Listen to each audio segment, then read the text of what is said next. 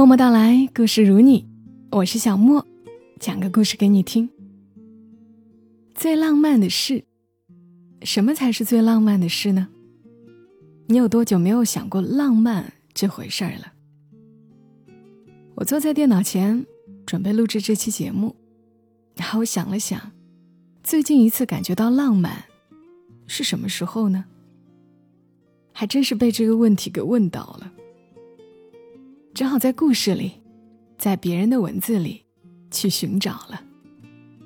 今晚的内容出自于作者陆明，路途的路，明朗的明。他在很久之前，约莫在二零一五年前吧，他记录过一些细碎的、浪漫的事。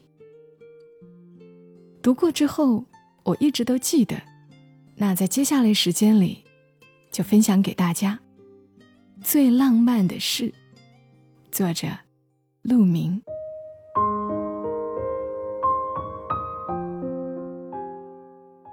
小时候，爹妈吵架，老爹愤而离家出走。老娘说：“别管他，让他走。”一顿饭的功夫，老爹回来了，买回一条鳊鱼，两个番茄，半颗花菜。不久后，又吵。老娘怒道：“只有你会出走，我就不会吗？”于是，也离家出走。晚饭前，他回来了，闪进我的房间，把一袋什么东西塞进衣柜。我看这裤子款式挺好的，又打七折，给你爹买了一条。老娘气呼呼地说：“先藏你这里，别让他看见了。”哼。那年情人节，下大雪，老爹在学校上晚自修，老娘在家里一个劲儿的念叨：“路上滑，你爹性子急，可别摔一跤。”十点多，门外传来熟悉的脚步声。老娘赶紧使唤我去开门，老爹看见是我，居然有点脸红。满街都在卖玫瑰花，我想那玩意儿不实惠，就给你妈买了串糖葫芦。七十岁后，外婆越发不愿意出门，外公就隔三差五领着她，从家门口。坐上一辆公交车，随意坐到哪一站，然后下车，走一小段路，或站在原地等，看哪辆公交车比较空，就上哪辆。一天下来能倒七八趟车，晃晃悠悠、漫无目的的转一大圈，倒也从不会迷路。早高峰后出门，晚高峰前必定回来。两人肩并肩的坐在车上，看看窗外，有一句没一句的聊着天。哪里以前来过，哪里变化了，哪里还是从前的模样。饿了就吃随身带的饼干，喝装在饮料瓶里的茶水。偶尔撞见喜欢的老馆子，比如北万兴、大湖春。先得来、小绍兴之类，就下车去吃一顿。我笑他们像约会一样。外婆白了我一眼，说：“怎么样，不可以吗？”家附近有家生煎店，小有名气。外公外婆常去吃。外婆不爱吃馅儿。说爱吃生煎的底，又焦又脆，进了肉汁，咬在嘴里咔嘣响。外公便把所有的生煎都咬剩一个底儿，留给外婆吃。二零零六年夏天，外公被查出肠癌晚期，住进医院。家人都知道了，唯独瞒着外婆。告诉他，只是个小手术。那天，外婆快步走进病房，喜滋滋地拉着我的手说：“我去庙里求了一签，人家大和尚说了，你外公命大，这次手术一定顺利，一定能逢凶化吉。”我忍住眼泪，点点头，什么话都说不出来。那时，离外婆去世不到两周。外公走了，过了几个月，我带外婆去吃生煎。她盯着盘子发愣。我想，没人有资格给外婆舀生煎了。初二下学期，我喜欢隔壁班的花花，我一下课就跑厕所，只为了路过他的教室，弄得老师们都以为我小小年纪前列腺就出了毛病。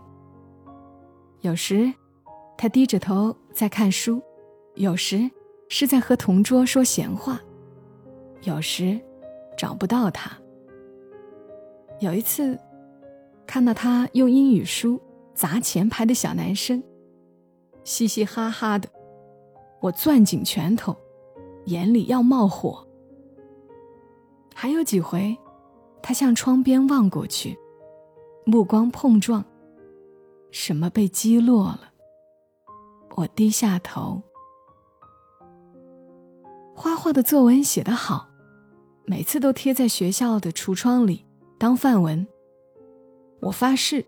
要超过花花，于是，我刻苦钻研初中生作文选，没用；钻研高中生作文选，没用；钻研少年文艺、故事会、萌芽等等，还是没用。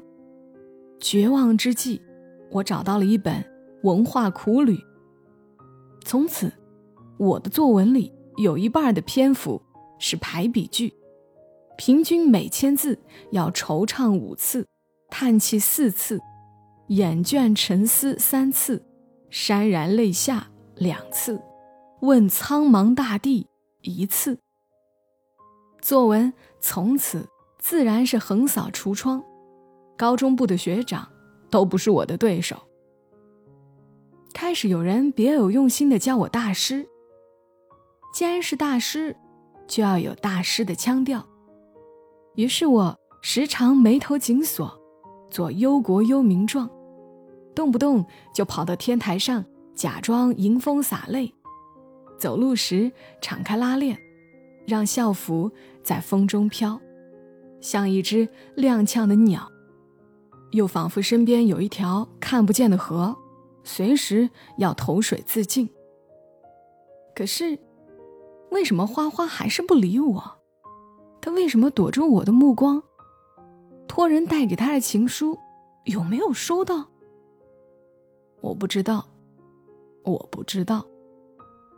毕业前最后一次，我的作文被贴在橱窗里。那是一篇藏头文，每段第一个字连起来是“杨花花，我喜欢你”。班上最笨的小孩都读懂了。可是，花花不懂。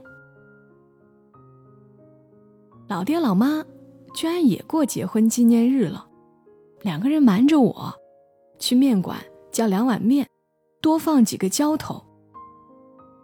舅舅叫外婆搬过去住，外婆死活不肯。他说，房间里有外公的气息，睡着安心。外公在墙上笑眯眯地看着他。照片是外婆千挑万选出来的。老头子，就这张笑得好看。花花结婚了，我只在每年他生日那天发一条短信：“生日快乐。”绝不多写一个字。他总是回：“谢谢你还记得。”当然记得，消失在你的世界里是我最后最深的惦记。